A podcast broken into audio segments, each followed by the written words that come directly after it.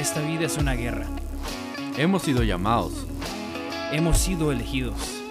Tenemos un propósito. Ser el hermano, amigo, esposo, el hombre que estamos destinados a ser. Nuestra intención es motivarte a que salgas a pelear la batalla de tu vida. Debes seguir avanzando. Debes seguir luchando. No estás solo, estás En, la, trinchera. Nuestros dos invitados del día de hoy son dos muy buenos amigos que actualmente lideran la iglesia Bread of Life en Guatemala. Y al mismo tiempo también uno de ellos lidera un estudio de tatuajes llamado Soul Anchor Tattoo. Él nos cuenta cómo fue que empezó su empresa, cómo Dios lo llamó a ser un pastor y cómo manejan el día a día siendo personas de que están en el ámbito también de los tatuajes. Tuvimos una conversación muy buena, muy profunda, aprendemos cuál es el ambiente, qué es lo que deberíamos de hacer, por qué sí, por qué no, cuáles son los límites de tener tatuajes y cómo podemos vivir una vida de carácter y no solo dejarnos llevar por las apariencias, ver más allá de lo que los ojos ven. Así que con ustedes, Esteban Marroquín y Chay Martínez.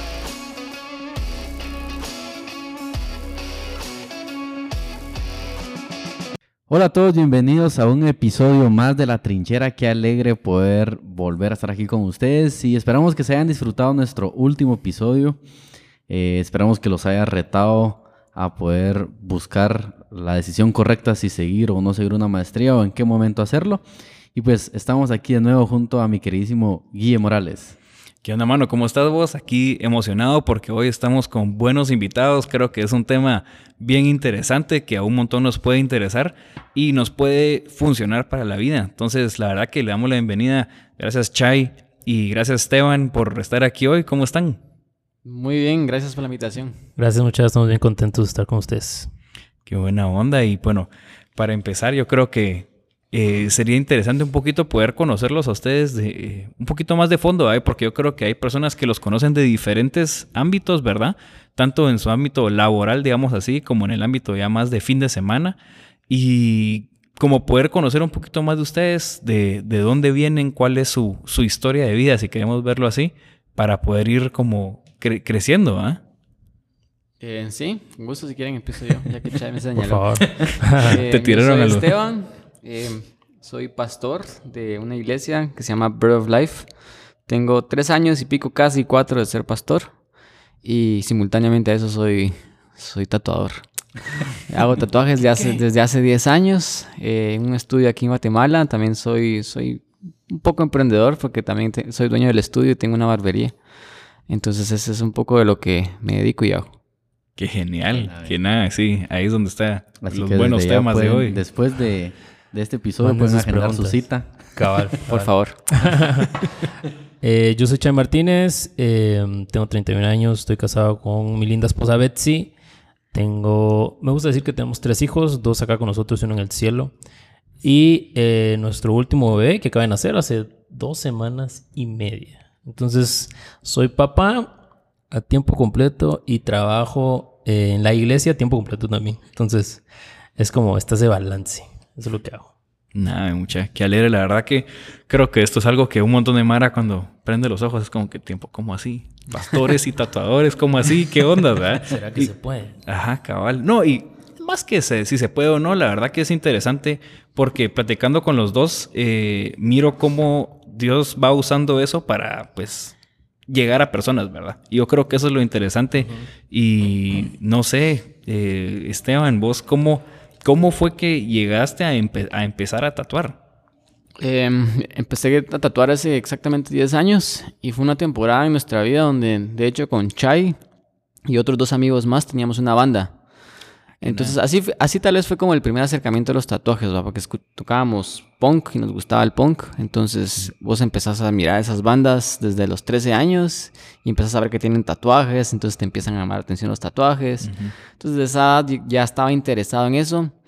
Hicimos un viaje con, con, con, con Chai y otros dos amigos con esta banda a los estados. Nos fuimos por cinco meses a los estados. En esa edad, en esa etapa de nuestra vida renunciamos a nuestros trabajos porque fue algo así como radical. Este, esto es lo que nos vamos a dedicar. Entonces la idea era que se nos abrieran puertas en los estados, conseguir que nos firmaran o algo. Eh, sí estuvo súper alegre el viaje, fue una súper mega, mega experiencia que realmente no me arrepiento de eso, pero no conseguimos nada realmente. Como quisimos. Como quisimos, entonces después de cinco meses tuvimos que regresar a Guatemala, ¿verdad? Y, y cuando regresamos, eh, todos regresamos a trabajar, regresamos a nuestras rutinas, veníamos endeudados, entonces teníamos que buscar qué hacer pero yo me rehusaba ir al call center donde trabajaba antes. Y de hecho, ya no tomaba llamadas, tenía un buen trabajo donde me, me aceptaban de vuelta, eh, era como más administrativo. Pero dije, si, si me quedo ahí, si regreso, voy a pasar otros tres años de mi vida, que eso es lo que había trabajado ahí anteriormente. Entonces dije, no, voy a tomar un tiempo para descifrar qué hago con mi vida ahora. Y en ese tiempo fue que dije, bueno, no tengo nada que perder, siempre me ha gustado dibujar, me gustan los tatuajes, me compré un kit en los estados, de hecho. Y cuando regresé lo, empecé a hacer como un hobby, ¿verdad? Entonces empecé a tatuar a, mis amigos, a aquellos, en mi casa, a escondidas de mis papás. Y fue puro hobby, o sea, fue algo de que, bueno, no tengo nada que perder, ¿va? Entonces voy a probar a hacer esto porque tengo tiempo.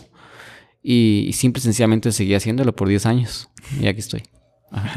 Así que todos los tatuajes que tiene Chai son las primeras pruebas de... No, no, mira. Yo no fui los primeros. de hecho, Chai, Chai no me confió. Chay, hasta que ya estaba así más, más establecido, sí. Tuvo más pilas. Pero sí, sí más pilas, la verdad. Pero hubieron otros que sí, sí, sí. Unos ahí todos feos. Ah, Pero tal vez, no, tal vez no fue porque no confiaba, sino por... Personalmente yo tenía conflicto con los tatuajes. Mm, porque crecí en, un, en, un, o sea, en una familia cristiana desde pequeño. Y me enseñaron que los tatuajes y los piercings eran malos. Desde pequeño. Entonces yo crecí con eso. Entonces ya ver a mis amigos tatuarse, yo así ¿qué están haciendo? ¿Qué les pasa? Pero no fui, no fui el de los primeros en tatuarme con ellos. Yo me tatué tal vez como a los... Ajá. No sé, como a los 10 años después, tal vez de que ellos empezaron a tatuar. Y no, la madre. Ah, bueno, que nos empezamos a tatuar. Que ustedes, ajá, que todos mis amigos empezaron a tatuar. Yo me tatué hasta los 10 años, ponele. Sí, pues. Ajá, entonces porque yo tenía ese conflicto en mi cabeza de que esto está mal. ¿va? por lo que me han enseñado, mi mamá, si mi mamá me está escuchando, un abrazo mami, eh, ella me decía, no, no, no te tatúes. Y, y cuando me tatué la primera vez, me dejó de hablar por una semana. Eh, pero eh, fue ese conflicto, de que yo no me animaba porque estaba mal, por ese tabú que, te, que te enseñan, ¿va? que te dicen desde pequeño, pero fue como impuesto. No fue por algo que yo llegué a esa conclusión.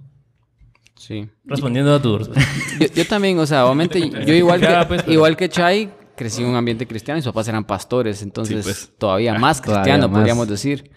Eh, igual mi mamá tenía el concepto de que los tatuajes son malos, los tatuajes son del diablo, esto, lo otro. Eh, tal vez mi papá nunca lo escuché decir nada, pero definitivamente no estaba de acuerdo. pero a diferencia de Chai, yo hice mi investigación desde los 15 años que me quería tatuar, hice mi, mi, investigación, dije, bueno, ¿qué piensa Dios? O sea, no me voy a ir a lo que la gente me dice, sino yo voy a ir a la Biblia y voy a investigar por mí mismo. Entonces, por eso es que me convencí antes que echar. o sea, me, me, convencí a mí mismo y dije, no, los tatuajes no, no son ni buenos ni malos. O sea, eh, hablábamos anteriormente que es como esa área gris que dice Pablo, donde todo me es lícito, pero no todo me conviene. Entonces, la pregunta era, ¿será que esto es algo que me conviene? Y yo dije entre mí, sí. y obviamente eso me trajo problemas igual en mi casa al principio. Mi mamá me dejó de hablar también. Eh, pero les decía detrás de, cámaras que, que, ahora mi mamá comenta mis tatuajes y me dice, mijo, qué lindo te quedó ese tatuaje, mijo, qué, qué pilas sos, que no sé qué. Definitivamente cambió su percepción de, de los tatuajes. Pero sí, o sea, yo tal vez logré vencer eso porque dije, voy a investigar por mí mismo qué dice la Biblia acerca de esto, mm. ¿verdad? Y llegué a mi conclusión, ¿va? Que se las puedo decir si quieren, pero sí, si sí. Sí, dale. De una vez. aportamos, aportamos. aportamos. Mira, pues hay, hay, hay así rapidito, ¿va? O sea, el argumento más grande que la gente tiene es, eh, es que sos templo del Espíritu Santo, ¿verdad? ¿Va? Y Pablo habla de eso en, Corintios, ¿verdad? Que somos templo del Espíritu Santo, pero el contexto es para nada tatuajes. El contexto es, le está diciendo a la iglesia en, Corintios, mucha, dejen de tecnologías, mucha, dejen de acostarse unos con otros. Eh, ustedes no pueden estar haciendo esto, se están degradando como personas en su identidad. ¿Acaso ignoran ustedes que son templo del Espíritu Santo y que Él vive dentro de ustedes? Entonces el contexto es su templo, úsenlo para algo para glorificar a Dios, ¿verdad? No, no lo denigren, no, no, no, lo, no lo lastimen de esa manera. Completamente sexual, para nada es, es tatuajes. Y el otro versículo que sí es un poco más directo, que está en Levítico, eh, donde dice no os hagáis señal en honor a los muertos y las versiones nuevas dicen no os hagáis tatuaje. Porque sí está hablando de una marca en el cuerpo, ¿verdad? Entonces, obviamente el contexto es eh, en adoración a muertos, pero en adoración también a dioses, a otras cosas, a otras entidades. Entonces el, contexto es un contexto de idolatría, de no, no idolatren otros dioses que están muertos y no hagan nada tan absurdo como hacerse marcas y tatuajes para adorar a esas cosas, mm. ¿verdad? Entonces es, es, un contexto de idolatría, no es tanto de, de hacerse un tatuaje en sí, pero antes de eso, versículos antes, versículos después, está mucha y no se corten las patillas, no coman cerdo, no coman lo otro, porque también están todas esas leyes que, no eran tanto morales, sino eran más culturales de, la religión judía. Entonces, tampoco es como voy a venir y voy a escoger, ah, esto no, pero todos los demás sí, va, o esto sí y todos los demás no. O sea, es, o vivo bajo la ley y soy judío completamente, o, solo agarro las cosas morales del Antiguo Testamento, ¿verdad? Entonces, como la gente escogiendo estas cositas a su favor y, sacando de contexto un montón de cosas, entonces por eso es que yo llegué a mi conclusión de que los tatuajes son como áreas grises, donde ahora que, estamos en Cristo y tenemos libertad, o sea, yo puedo hacer lo que yo quiera realmente, pero hay un montón de cosas que no me convienen, ¿verdad? Entonces, si, si en mi contexto no me conviene tatuarme, yo creo que es mejor decidir no, a, no hacerlo. Eh, si voy a eh, hacer que otros caigan por eso, por ejemplo, es mejor decidir no hacerlo. Pero si no tengo ningún problema con respecto a eso, entonces...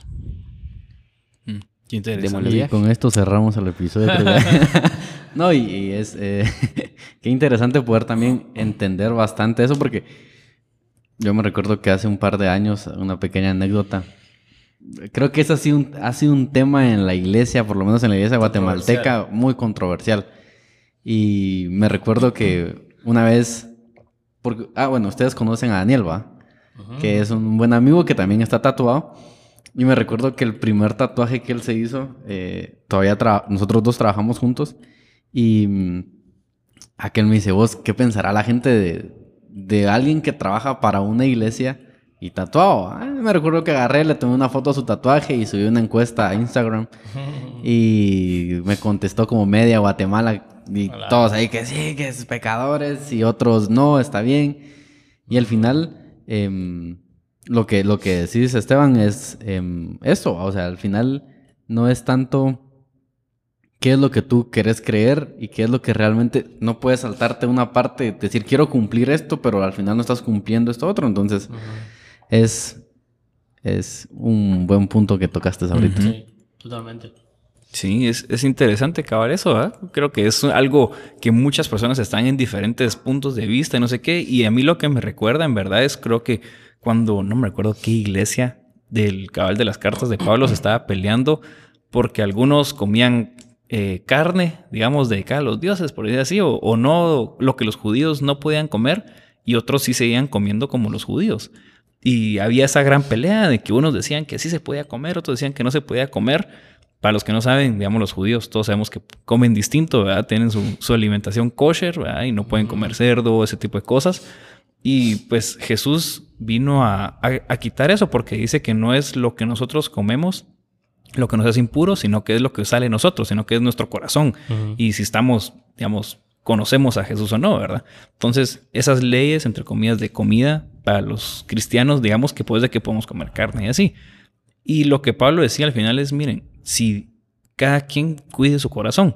Es el que come lo hace para Dios y el que no come lo hace también para Dios. Entonces, si tenés tus razones claras, pues no se estén peleando por eso, porque eso no es lo importante, digamos así. Lo importante es que nuestra vida, nosotros que tenemos a Jesús en nuestro corazón y podemos tratar de vivir cambiados por Él y transformados por Él, tratar de vivir una vida en la cual podamos impactar a las demás personas y llevar la gran comisión, ¿verdad? Que es que a donde sea que nosotros vayamos, podamos llevarle a las personas el mensaje de, Jesús, lo que Él hizo por nosotros y cómo la esperanza está en creer en Él, ¿verdad? Entonces, creo que a veces, como dicen ustedes, pues tendemos, caer, tendemos a caer en, solo escoger ciertas partes, ¿verdad? O miramos mucho, digamos, como que, ah, si sos, digamos, del LGBT, todo ese tipo de cosas, es como que, ah, cruz, pero fuertísima en la iglesia.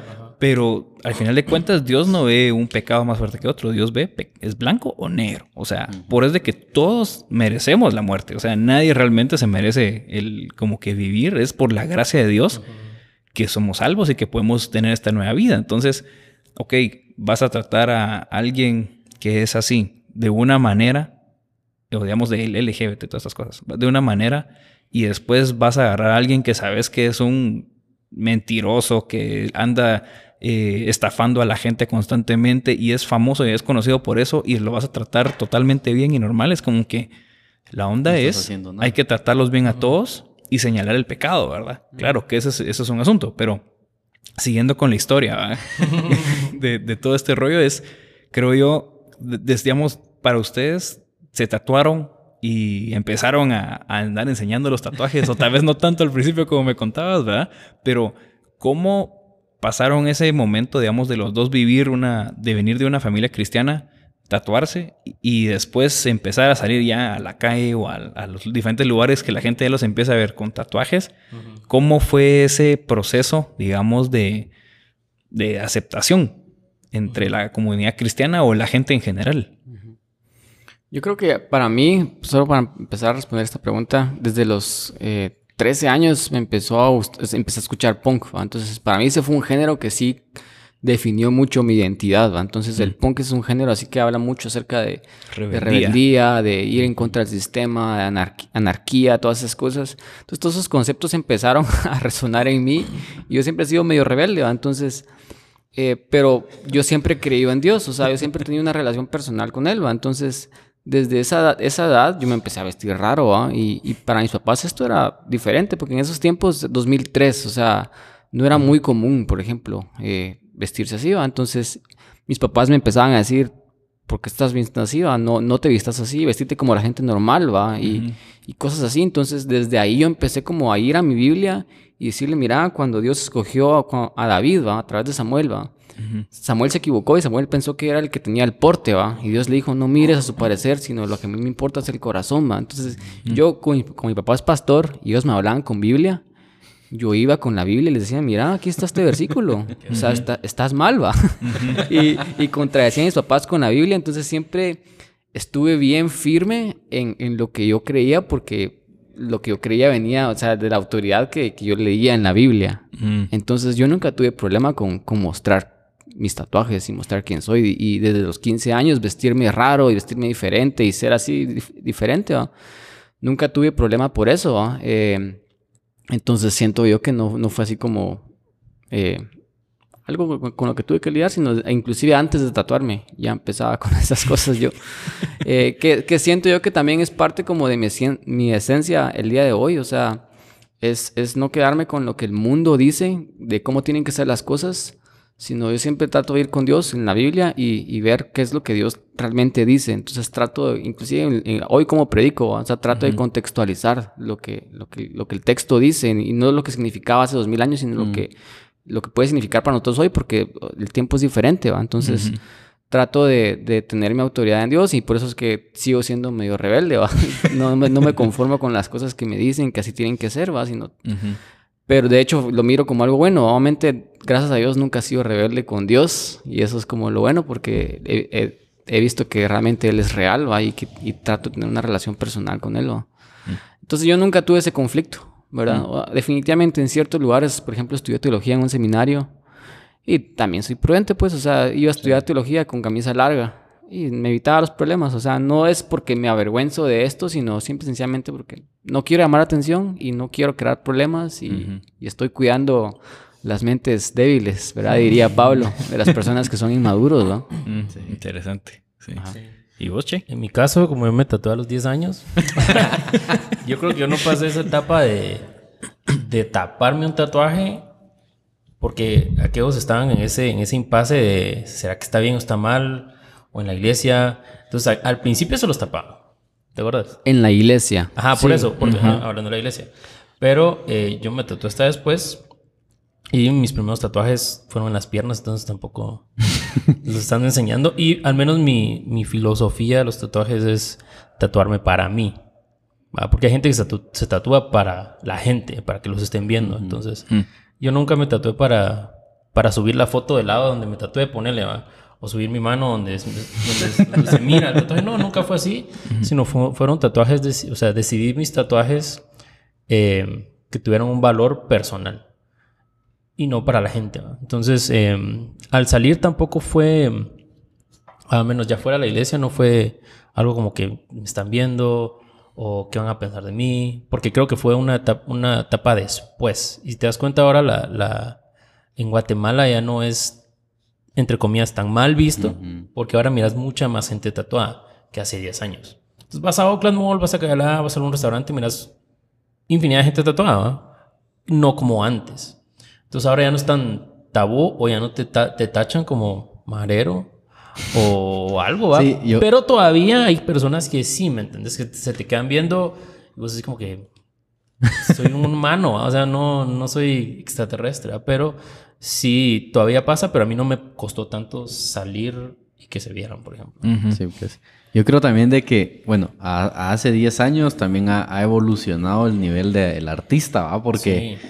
me recuerdo yo que tengo un familiar que también está tatuado y a la- bueno, su- empezó era una cosita así y ahorita es una mancha, pues. Ajá. Yo creo yo que también ha evolucionado bastante la forma de cómo hacer tatuajes, ya son mucho más definidos, más delicados, por decirlo así. Exacto. Y realmente ahora sí se nota la parte artística, que es la que, la que, la que vos nos comentabas, ¿va? Sí. Y, y esa, esa es una parte interesante de cómo fuera de la iglesia, decirlo así, o fuera del ámbito cristiano también es algo bonito, por decirlo así, pero no, no sé si es la- será la palabra correcta, pero sos un artista más. Y creo yo que ese es un arte también que, que hoy en día eh, podemos apreciar en las personas. Claro. Sí, Totalmente. sí. Y, y- y con ese tema, digamos, uno, como les decía, como miembro de la comunidad no tatuada, me parecen bien interesantes los tatuajes. Em, ¿Cómo es, digamos, el, la cultura de tatuajes? Porque sé que es algo bien grande. ¿Cómo, cómo se vive ese ambiente, digamos, de estar ahí en, en- en el estudio? Eh, ¿Cuál es el feeling? ¿Cuál es como que esa cultura, verdad, de, de- de- de tatuajes? Eh, pues mira, ha ido cambiando. En, en 10 años cuando empecé, eh, todavía podías contar con la mano los tatuadores de Guatemala. ¿va? Eran así súper contados. Entonces la gente iba con los que habían, ¿va? Y, y la gente aguantaba un montón de cosas, aguantaba malos tratos, aguantaba que el artista fuera mal tatuador, esto, porque habían pocos para, para escoger, ¿va? Y el único bueno que había tenía agenda de seis meses, ¿va? Entonces la gente no quería esperar. Entonces, definitivamente, esto a medida que se ha vuelto más común y menos tabú en Guatemala, ha ido creciendo. ¿verdad? Entonces, eso es algo bueno y también es algo malo. O sea, lo bueno es que la aceptación es, es mayor, la gente se tatúa más, entonces la cultura está más abierta. Eh, eso bueno también hace que los artistas ahora tengan que mejorar no solamente su arte, sino mejorar su negocio, mejorar cómo tienen a las personas, todo lo demás, porque si no, la gente ya no se tatúa con ellos, se van con otras personas porque hay muchas opciones, ¿va? Lo malo es que ahora todos también tatúan y todos, cualquiera se compra un kit y cualquiera empieza a hacer esto y, y ya es como, como, como ser influencer, ¿va? O sea, cualquiera es influencer, cualquiera puede ser tatuador y, y- y no se toman el tiempo de hacer el trabajo como artistas, de desarrollar su arte, de aprender de contaminación cruzada, aprender todas las cosas que tienen que hacer correctamente. Entonces la cultura ha ido cambiando un montón. Antes era bastante cerrada. Eh, o sea, no, si había alguien nuevo, todos los tatuadores se tiraban encima. Vos no, vos no puedes ser tatuador, no te lo mereces y así va. Y ahora, pues, a aceptar que cualquiera puede ser tatuador, ¿va? Entonces, eh, el juego ha ido cambiando un montón, pero no sé, tal vez una- si tu pregunta es, ¿lleva a eso o es algo más específica? Sí, sí, eso creo que es bien interesante porque creo que pues, yo personalmente... ambiente. Ajá, e- el ambiente también, digamos, como que... Como quitar ese tabú, digámoslo así, que tal vez muchas personas miran de que tal vez antes sí era los tatuajes Mira. muy de mareros, ¿verdad? Tal vez en, en- en mi estudio, y no es por alardear de mi estudio, pero mi estudio Soul Anchor sí, sí creo un antes y un después en, en- en la cultura del tatuaje de Guatemala. O sea, antes de mí, eh, la cultura era así donde entrabas a un estudio y el ambiente era así pesado. O sea, vos entrabas y, y- y rock pesado y todo así súper oscuro, demonios en las paredes, en todos lados. Eh, te, te salía a atender un chavo así que te, te trataba re mal y, y a mí entonces era así como, yo soy artista y, y esta es la expresión de quién yo soy y así es mi, mi negocio, ¿me entendés? Entonces así eran la mayoría de, de lugares. Yo, por, por ser cristiano y por no ser así, empecé a crear realmente un ambiente más, eh, más abierto a las personas y, y hasta cierto punto más comercial. Mm. ¿verdad? Y, y- y tal vez mi estudio es, es uno de los más comerciales de Guatemala en el sentido de que tenemos la... Yo, yo, yo creo que tenemos la mayor afluencia de, de, de walk-ins y personas que llegan a tatuarse de cualquier estudio de Guatemala, pero es por la apertura que tenemos a las personas de que tratamos de que las personas cuando entren se, se sientan bien. Entonces el ambiente es diferente ahora. Entonces allá hay muchos estudios así como el mío, ¿verdad? Que ya no se siente ese ambiente donde no, no sos bienvenido, sino ahora te tratan bien y, y obviamente ya, ya está esa atención al cliente que, que la industria se ha tenido que abrir porque si no pierden clientes y no tatuas, ¿me entendés? Sí, pues. Entonces ha ido cambiando y ahora es, es, es abierto. Yo siempre le digo a la gente que en mi estudio no se tatúa, el porcentaje de gente rara que se tatúa es, es poco, es menos del 10%. O sea, esa gente que vos miras súper tatuados, que tienen tatuajes en el cuello, en la cara, esa gente casi no llega. O sea, nuestro, nuestro, nuestro grupo, objetivo es todas las personas. O sea, es, es abogados, es doctores, es mamás, es gente normal, ¿me entendés? Que trabaja en bancos y que se lo hacen escondido porque en, el banco le regañan. O sea, Sí, pues. entonces, la- realmente nuestros clientes son gente normales que poco a poco van creciendo y poco a poco se van animando a hacer mangas, a hacer piezas más grandes y así. Mm. Y esa es nuestro, nuestro, nuestra clientela. Sí, en- pues. en esto. Entonces ya es bien abierto. Entonces vos entras y es como que entres, entras a Una barbería. a una barbería, a, a un lugar así cool, ¿va? Donde la gente quiere estar, ajá. Sí. Y, Sí. si, y si yo te puedo dar mi perspectiva de Sí. como mortal tatuado. no, no desde, desde la perspectiva de Esteban como el, el tatuador. Yo cuando he ido al estudio de Esteban, o sea, es alegre. O sea, veo como los tatuadores entre ellos son como, eh, ¿cómo te puedo decir? Como humildes y, y hay mucha unidad en que te están tatuando y llega otro tatuador a ver cómo va el tatuaje Esteban. A la voz que chileo te está quedando, a la voz que bonito, o, entre ellos te hablan, o sea, no es como sos un cero a la izquierda, sino sos notado en el estudio, te la pasas bien y es una buena experiencia. No como dice aquel an- antes, o sea, que ni ganas te van a estar ahí o lo que, lo que querés es irte. Va, que termine el tatuaje y que te veas porque no es una buena, una buena experiencia. Pero cuando he ido, es, es alegre, la verdad. Sí, pues. Gracias. Y eso que decías creo que también ha influenciado, eh, no sé si así es, pero conocer de Dios, ¿va? O sea, creo yo que un artista que tiene una mala influencia también llega a hacer malas cosas, ¿va?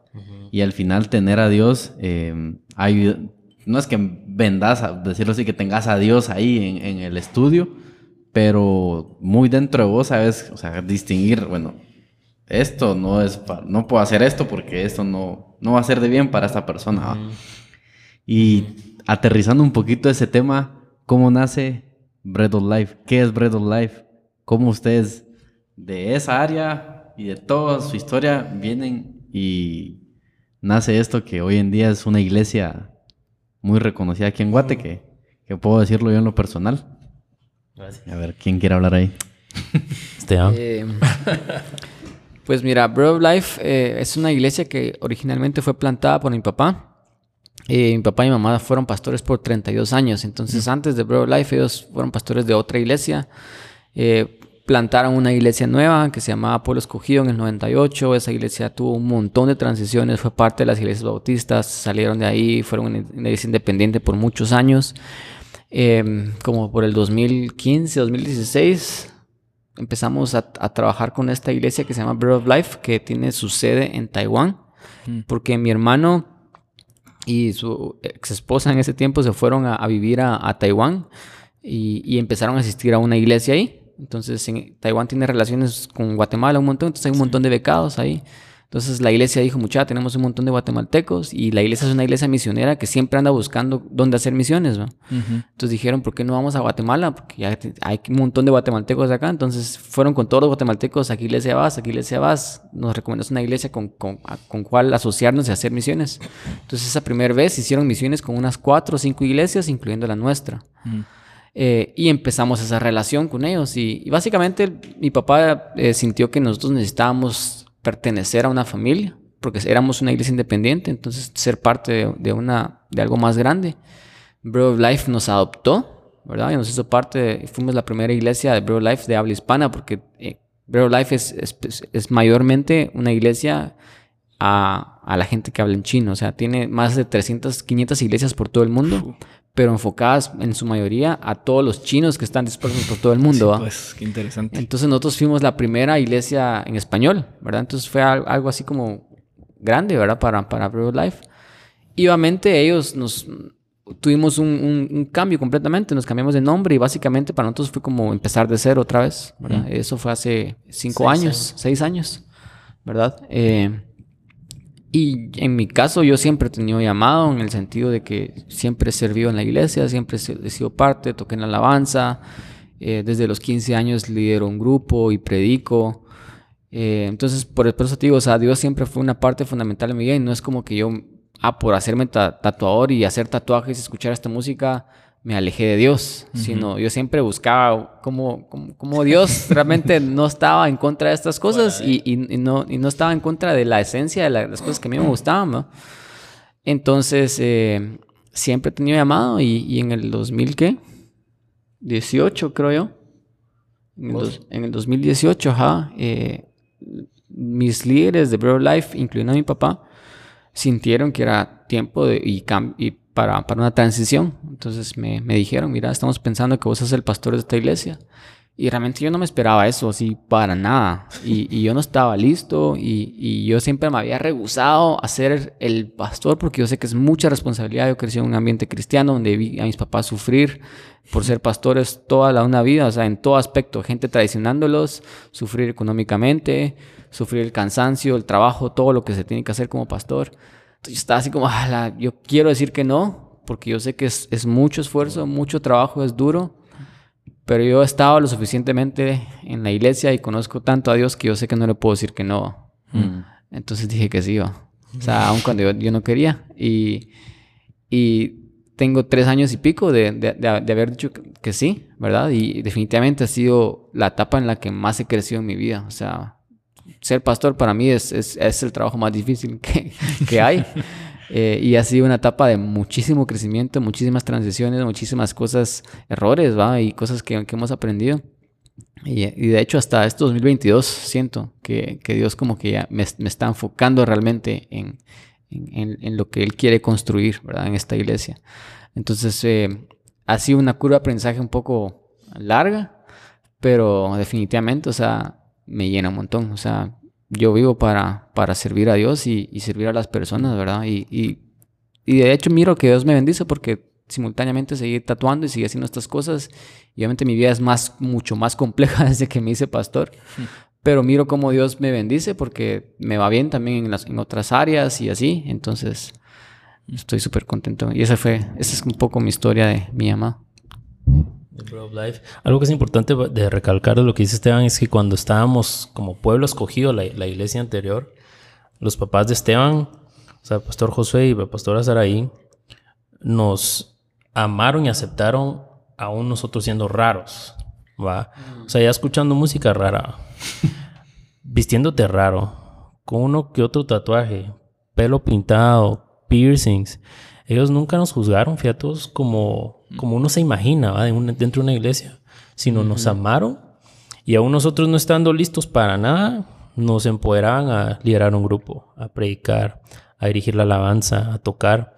Entonces creo que lo que ellos hicieron marcó nuestras vidas hasta hoy, ministerialmente hablando, porque nos, nos, nos amaron y eso no dejó que nos saliéramos ¿va? Del, del redil, ¿va? sino nos enfocó tanto que hasta hoy en día seguimos, seguimos sirviéndole. ¿va? Entonces, Solo agregando eso, eh, yo siento que lo que lo que creó esto mis papás, esta aceptación de padres, de realmente aceptar a, a- a patojos así raros, eh, porque sí, sí era así, ha- hacíamos toques en la iglesia, pues imagínate. bien feos, ¿no? Y, y cosas así que, que nos, nos, nos tuvieron una tolerancia así bien grande, pero yo creo que empezó porque primero me aceptaron a mí como hijo.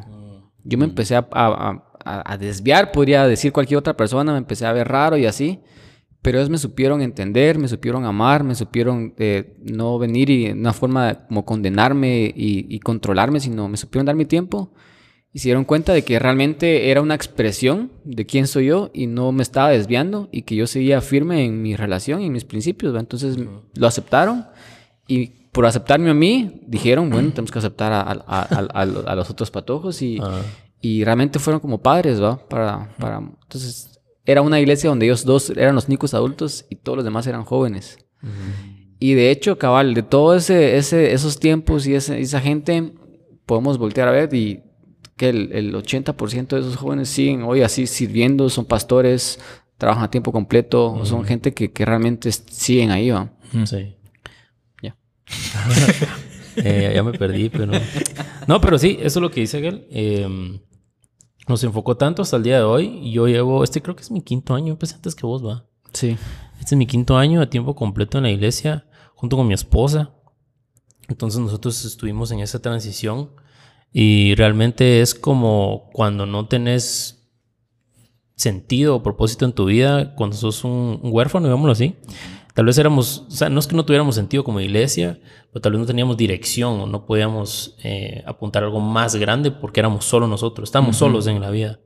Pero cuando nos adoptó Bro of Life, creo que fue como una opción donde te dan otra identidad y así hay más. Entonces ellos vinieron y nos han apoyado, nos han enseñado hasta el punto en que vemos ahora todo diferente. Entonces, lo que hicieron los papás de Esteban fue un arma que creo yo que Dios usó para que todos esos patojos raros y rechazados por la sociedad y por la iglesia dijeran, a este lugar puedo ir, ¿va? Y mm. no me ven mal, no me ven raro, puedo ser quien yo soy, puedo adorar a Dios, puedo escuchar su palabra y tener una relación con Él, no como otras instituciones me ven, va, o, me ven mejor para qué voy, va. Entonces creo que es, es parte de la esencia de Bro Vibe donde amamos a las personas y tratamos de que cada persona sea responsable, como decía Esteban, que todo te es lícito, pero tal vez no, no todo te conviene. Y no, no rechazamos a alguien por cómo se vea, ni por cómo se vista, ni porque sus tatuajes sean bonitos o feos. Siempre tenemos un lugar abierto para, para que las personas vengan y conozcan al Dios que nosotros conocemos, que nos amó a nosotros primero, pues. Mm. Mm, qué loco. Y yo creo que una pregunta que me gustaría hacerles es como regresando, digamos, a lo que ya les había preguntado antes, es cómo lidian ahora, digamos, el hecho de, de poder ser pastor, digamos, y también estar allá en el, en, el estudio. Me comentabas algo bien chilero, que me decías de algunas experiencias que has tenido de cómo mientras estás tatuando a alguien, le tienen la oportunidad, o alguien más está tatuando a alguien, tienen la oportunidad de poder hablarle de Dios. Mm. Porque tal vez muchos no conocemos el proceso, por lo que uno pensaría que solo es dibujar, pero es largo el proceso. No es así nomás como que te pego un sticker y ya, sino que son horas estar ahí sentado y no sé cómo, ha podido el, estudio de tatuajes ser también una herramienta para bendecir a personas. Eh, sí, fíjate que, como ya dije, el, el tatuaje para mí al final se volvió como mi, fuente principal de ingreso. Entonces, es como mi base que me permite a mí, de hecho, dedicarme a la iglesia, mm. ¿verdad? Porque gracias a Dios, o sea, Dios me ha bendecido de que yo puedo dar mi tiempo acá y, todavía tengo un ingreso, ¿entendés? Y, bendigo a otras personas y, las personas que trabajan ahí, etcétera. Pero más que eso, obviamente, yo siempre estoy consciente de que, y de hecho se lo trato de decir a la gente aquí en la iglesia, o sea, realmente servir a Dios no es acá en la iglesia. O sea, acá en la iglesia nosotros venimos y, se supone que nos tenemos que unir, nos tenemos que organizar para ir afuera. ¿va? O sea, ese es el, ese es el fin, ¿va? No, es solamente apoyarnos y saber que tenemos una comunidad que, que si caemos están, van a estar ahí, pero el servicio no es acá en la iglesia. Entonces, yo estoy consciente de eso. Entonces, yo de hecho agradezco que mi iglesia, Brew Life, me permitiera continuar y, seguir siendo tatuador, porque me permite a mí estar en el mundo. Y a veces lo que pasa con la Mara es que se aíslan un montón y se meten tanto a la iglesia que se aíslan del mundo. Entonces, ¿cuál es tu misión? Tu misión es ir al mundo, no quedarte en la burbuja de, de ser, de ser un cristiano. Entonces, eso es lo que pasa y cuando pasa eso, te empiezas a volver religioso y cuando te empiezas a volver religioso, empiezas a condenar y empiezas a, a crear paredes entre el mundo y la iglesia. Eso es lo que hacen muchos, muchos cristianos. Entonces, yo cuando estoy afuera, de hecho, yo agradezco porque me ha vuelto muchísimo más abierto a, a- a la gente, a las personas. Entonces, yo le digo a la gente aquí en la iglesia, ¿qué pasa muchachos si viene un gay? ¿Qué vamos a hacer? Y la gente ya sabe, lo vamos a aceptar, lo vamos a amar y, y nosotros no lo cambiamos a él. Es Dios el que transforma. Nuestro trabajo nada más es, es llevarlo a Jesús, ¿verdad? Y demostrar una aceptación como cualquier otra persona, ¿verdad? Y, y me, ha, me ha- me ha hecho a mí como estar más consciente de la necesidad del mundo. Entonces, solamente cuando estoy ahí, eh, a veces me dan ganas de poner mis audífonos y de encerrar mi mundo. a veces lo hago cuando, cuando miro que el cliente no, no habla mucho, cuando el cliente se pone los audífonos, pero de lo contrario trato de, me, me- me esfuerzo de hablar con la gente ¿va? y tener una conversación con ellos. Y, y me ha llevado, te, te mencionaba antes, que me ha llevado a, a encontrarme con gente con la que me he vuelto muy buenos amigos con esas personas, porque tenés conversaciones de horas donde hablas acerca de todo, hablas de la vida, hablas de problemas. Hay gente que me busca y viene a la iglesia porque las, los tatué, ¿verdad? Y, y hay gente que eh, tal vez no vienen a la iglesia, pero me buscan vos, mira, yo sé que vos es- estás cercano a Dios, ¿verdad? me puedes dar un consejo, puedes orar por mí, o puedes hacer esto ¿verdad? o lo otro. Entonces, pero es, es, es por, por el tiempo de calidad que tenés con la persona, de estar ahí horas y horas hablando con ellos. ¿va? Entonces, eh, es, eh, para mí es una buena oportunidad para ex- hacer exactamente lo que yo estoy llamado a hacer en el mundo, que es, es hablar a las personas, estar con las personas y, y llevarlos a, a Dios. ¿va? Obviamente es una forma como bien personal, ¿verdad? Pero, pero sí, o sea, Qué buenísimo, sí, porque yo creo que esa es una cosa bien interesante porque, digamos, muchas veces eh, un amigo una vez me abrió los ojos a este versículo, ¿verdad? que es el- la gran comisión, ¿verdad? que Jesús antes de irse al cielo, digamos ya de a de veras, eh, dice, vayan y hagan discípulos, ¿verdad? a todos los rincones de la tierra y hagan discípulos. Y uno muchas veces como cristiano lo piensa, yo voy a salir a, a como que en modo guerra, digamos así, a, a convencer a todas las personas. Y un mi amigo me dice, vos mira cómo dice, como originalmente la traducción de ese versículo es, mientras ustedes vayan caminando, como que háblenle de las personas a mí, ¿verdad? como que hablen de mí. Entonces ahí cambia el contexto porque no, digamos, sí, la misión es, los domingos nos organizamos para ver cómo pues vamos a servir a las personas afuera, ¿verdad? Pero a veces como cristianos tendemos a irnos muy de yo voy afuera a conquistarlos y voy a como, como en modo guerra, digamos así. Pero cuando le, le das la vuelta y decís, bueno, mientras yo voy en mi día a día, donde sea que yo esté, voy a hablar de Jesús, voy a hablar de Dios. Entonces es distinto, ¿verdad? Porque ya la misión principal no es ir a luchar contra todos para convencerlos, sino que es, yo estoy haciendo mi rollo, yo tengo mi trabajo, yo tengo mi familia, yo tengo mis prioridades, yo tengo todo, pero con la gente que yo tenga interacción, voy a hablar de Dios y voy a contarles. Entonces se vuelve una primicia más personal, si queremos verlo así. La gente está más abierta porque, digamos, todos tenemos ese estereotipo del cristiano que solo llega a pegar bibliazos o a, o a alegar de cosas que están malas y no tanto a conectarse con la gente, ¿verdad? Porque yo creo que ten- tiene que haber algún tipo de relación positiva para que la gente, uno pueda influir en las personas, digamos, o sea, para hablar de Dios o, o para cualquier cosa, ¿verdad? Es como que nadie te va a escuchar si no les caes bien. Entonces, no quiere decir que te tengas que convertir en un adicto a la aprobación que va a hacer todo lo que ellos hacen para que te, te escuchen, pero tienes que ser buena onda, digámoslo así, en cierto plano, ¿verdad? Y si llegas con la cosa de, Desenvainada. Ajá. Eh, es más difícil muchas veces. Entonces yo creo que es genial poder ver en diferentes ocasiones, en este, en este caso, pues en todo el rollo de tatuajes, ¿verdad? Todo este mundo, cómo ustedes mientras van, eh, van también pudiendo predicarle a las personas, ¿verdad? Y otra cosa que creo que es interesante que tal vez nos puedas contar, que también platicamos antes, es cómo pones esos límites. Digamos, ya comentaste un poquito del ambiente, de, ahí el, estudio de ustedes, pero cómo poner los límites, digamos, cuando llega alguien y te pide algo muy fuerte, muy, muy, digamos, satánico, por decirte así, ¿verdad? Que es lo que uno piensa en tatuajes a veces. ¿Cómo manejan ustedes eso ahí? Eh, ¿Se da, no se da? ¿Cómo- ¿Cómo, cómo sale eso? Ya. De hecho, tengo una historia como bien chistosa. Tal vez no. est- Este cliente no pidió algo satánico, pero una chava que no, se- no sabía qué hacerse, ¿va? Y se quería hacer. eh, Mira, me quiero poner un texto. ¿Ahí qué te quieres poner, va? no sé si ponerme fama, dinero y no sé qué, así como fame, money, no- algo así, Ajá. súper, Alcohol. ajá, como no sé. y yo, ¿y por qué te quieres poner eso? Pues no sé, su- suena bien, que no sé qué, y, pero porque no te pones tal vez algo que, que signifique algo mejor, ¿me entiendes? Algo que te, que tal vez, no sé, en momentos difíciles te dé fuerzas o algo que te haga un buen recordatorio de eso. Ah, sí, ¿verdad? Creo que sí sería mejor algo así. Y yo, sí, mira, Salmos y Proverbios tiene buenas, buenas frases, ¿va? Y es un libro de la Biblia que tiene buenas cosas. Podemos buscar una ahorita que no sé qué. Va, está bueno, que no sé qué. Y al final salió con un proverbio escrito, ¿va? Entonces, pero hay gente que no, sabe lo que quieren Sí. y, y obviamente si sos un buen artista, que de hecho esa es tu labor como artista, es asesorar a la gente.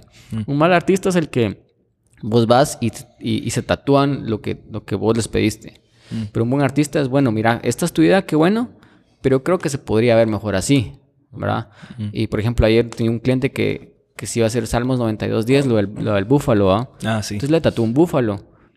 Pero él quería el salmo, ¿ah? Y, y le tatuó un búfalo con los olivos, porque también habla de los olivos. Y, y le dije, mira, yo creo que si ya te tatuaste el búfalo con olivos, no tenés por qué ponerte el salmo, porque ya, ya está la representación ahí. Entonces, tu labor como artista es, es hacer que las, o sea, hacer que las personas sean algo que se va a ver bien a futuro y, y ahorita y algo con lo que el cliente va a estar contento, pero vos como artista también vas a estar contento porque vos sos un artista. Entonces, un tatuador es solo el que tatúa lo que vos le pediste. Ese es un mal artista. Tal vez buen tatuador, pero mal artista. Entonces, un buen artista y tatuador es el que asesora y el que diseña. Entonces, por eso yo he tenido la oportunidad de asesorar a mis clientes.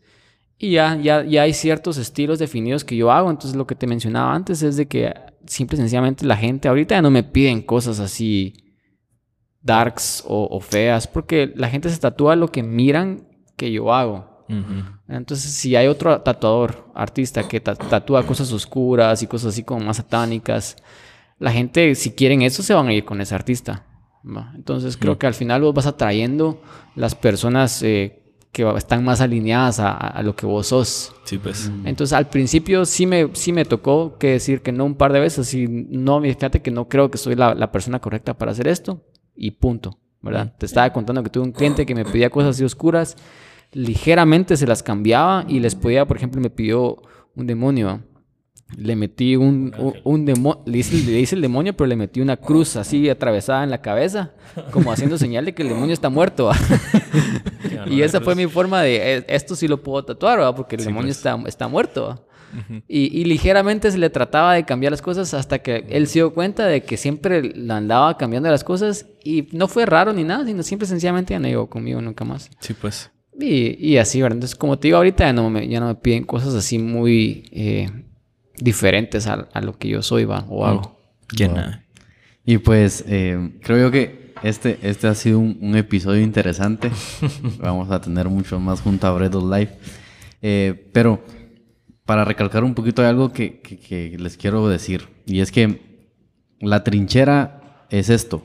La trinchera es no buscamos hablar de Dios eh, y decirte tenés que hacer esto así, así. Y como se han dado cuenta a lo largo de todos nuestros episodios, eh, conversamos con personas distintas, pero al final siempre va Dios dentro de ella. Y este es un episodio que, que sabemos de que a muchos de ustedes les va a ayudar, les va a gustar, pero más que todo eso, como la frase que siempre decimos es que buscamos que cada episodio llegue a las personas correctas. No estamos buscando que este episodio sea trending en, Mm. eh, en- en los podcasts, pero que sí cuando alguien necesite escuchar una buena palabra, una buena conversación, eh, pueda encontrar a la trinchera. Y pues más que todo, darles las gracias a ustedes por haber estado aquí. Y Sí. algo antes de irse. Sí, yo cabal, digamos, como, como decía Esteban y, vos, Chay, ¿verdad? como que si alguien que está escuchando esto está pensando a tatuarse, es más, bueno, el por qué, ¿verdad? investiguen, no, no solo se vayan con la corriente y no solo encuentren esto como excusa, sino que realmente hagan su investigación, busquen realmente qué es lo que ustedes piensan, qué es lo que realmente Dios los está moviendo a hacer o no. Eh, aquí estamos en un área neutra, digamos así, donde no, nosotros decimos, pues no es ni bueno ni malo, ¿verdad? Pero bueno, ¿cuál es tu, tu razón verdadera? Y como hablaba José Granados con lo de las maestrías, ¿cuál es tu verdadera razón? ¿Te quieres ir a sacar una maestría porque querés solo viajar? Mejor viaja. O, o, realmente querés ir a sacar una maestría porque querés mejorar tu conocimiento y es el siguiente paso. Entonces, creo que en esas etapas, pues obviamente, cada quien está tomando su decisión en su propia vida y, y dale viaje, ánimo, porque creo que la vida se va construyendo con decisiones eh, informadas, con decisiones no solo a lo que sea en cualquier momento, sino que bueno, pensarlo bien. Y si este rollo de tatuarse es para vos, dale viaje, qué buena onda. Y si no, pues, pues no, ah, está bueno. Pero eso lo alegre. Y sí, eso es lo que quiero decirles. Si ustedes ven, también gracias en serio por estar, porque me llega todo este rollo, como decía, como miembro de la comunidad no tatuada. es, es, algo bien chilero porque es realmente un arte. Es un arte que uno lo mira y dice, pues chicas, que miras fotos o, en el brazo de ustedes, las que tienen, es como que, ¿qué nivel? Yo, pero ni en foto logro hacer eso. Solo para agregar lo que dijiste, tal vez no, no hacer cosas solo por impulso, ¿ah? porque cuando lo hacemos solo por impulso, puede ser una mala decisión. Entonces, pensar bien las cosas, cuestionarte por qué quieres hacer las cosas e ir a Dios primero. Dios, quiero hacer esto, siento esto, ¿será que es bueno? ¿Será que no? Evaluarlo. Y como decís, si sentís que Dios te está moviendo a hacer esto por alguna razón, es porque algo, algo va a salir, ¿va? Más que solo hacerte un tatuaje, sino puede, puede ser la, la, puerta para una conversación con una persona que necesita escuchar de Dios, ¿va? Más que venir a convencerlo del Evangelio, sino que empiece por los tatuajes y después lo llevas a Dios, ¿me entiendes? Algo así puede ser. No, y gracias a ustedes por la, la, oportunidad de estar aquí con ustedes, que alegre. No. Tengo que decir algo para cerrar. sí, te falta. No, tal vez algo que tal vez un consejo así que, que, a mí me ha servido un montón y que ahorita me di cuenta hablando de esto. es que desde los de esos 15 años que yo tenía, eh, nunca me he quedado conforme con lo que las personas dicen que tengo que hacer, ¿verdad? O las personas dicen que tengo que, quién tengo que ser, ¿verdad? Entonces, en, en, mi, en mi caso siempre he ido a, a, la Biblia. Para mí la, la, la revelación máxima de, de, de, Dios está ahí, ¿verdad? Entonces voy, investigo y, y le pregunto a él, mira, qué tengo que hacer, ¿va? Y él siempre me habla, ¿va? ¿Qué tengo que decir, ¿va? ¿Quién tengo que ser, ¿va? Y, y me ha ayudado en, en, en, en, mi carrera, me ayudó, por ejemplo, en tatuador, y eso se convierte ahorita en lo que me da de comer y, y Dios me ha bendecido en eso. Pero definitivamente la iglesia me, me, me, ha ayudado a que nos enfoquemos como iglesia, que nosotros hagamos las, las cosas eh, más alineados a Él, ¿verdad? A quitarnos un montón de religiosidad, a quitarnos un montón de cosas. Entonces, el mejor consejo que les puedo dar es de que escuchen la voz de Dios y la mejor voz de Dios es la, la que ya está revelada en la Biblia. No es un libro antiguo y relevante, es un libro que realmente es súper relevante en nuestras vidas, ¿verdad? Entonces, si, si lo atesoramos, eso puede cambiar nuestras vidas. Entonces, ese es mi consejo. Buenísima onda. Buenísimo. Así que gracias por escuchar este episodio. Esperamos de que em, les haya gustado y recuerden, compártanlo con las personas necesarias. Siempre en el link de, la, de, cada episodio dejamos la información y vamos a dejar la información sobre Bread Live y sobre eh, Soul Anchor Studios. Así que nos vemos hasta la próxima. Antes de que salgan de esta trinchera, queremos invitarlos para la siguiente semana. Tenemos un invitado especial, Lalo Quinteros. Hablamos con él acerca de la creatividad, el proceso creativo, cuáles son las similitudes entre el proceso creativo y la vida personal y cuál es el rol que debemos de cumplir como hombres en esta sociedad. Así que los esperamos la siguiente semana. No se olviden de compartir este episodio con todos aquellos que ustedes saben que lo necesitan. Guerreros, sigan saliendo de esa trinchera.